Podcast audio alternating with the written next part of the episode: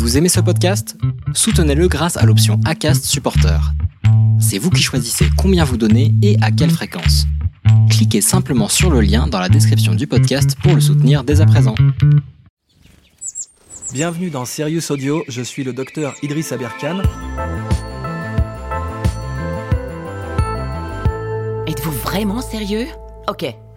Bienvenue sur Serious Audio.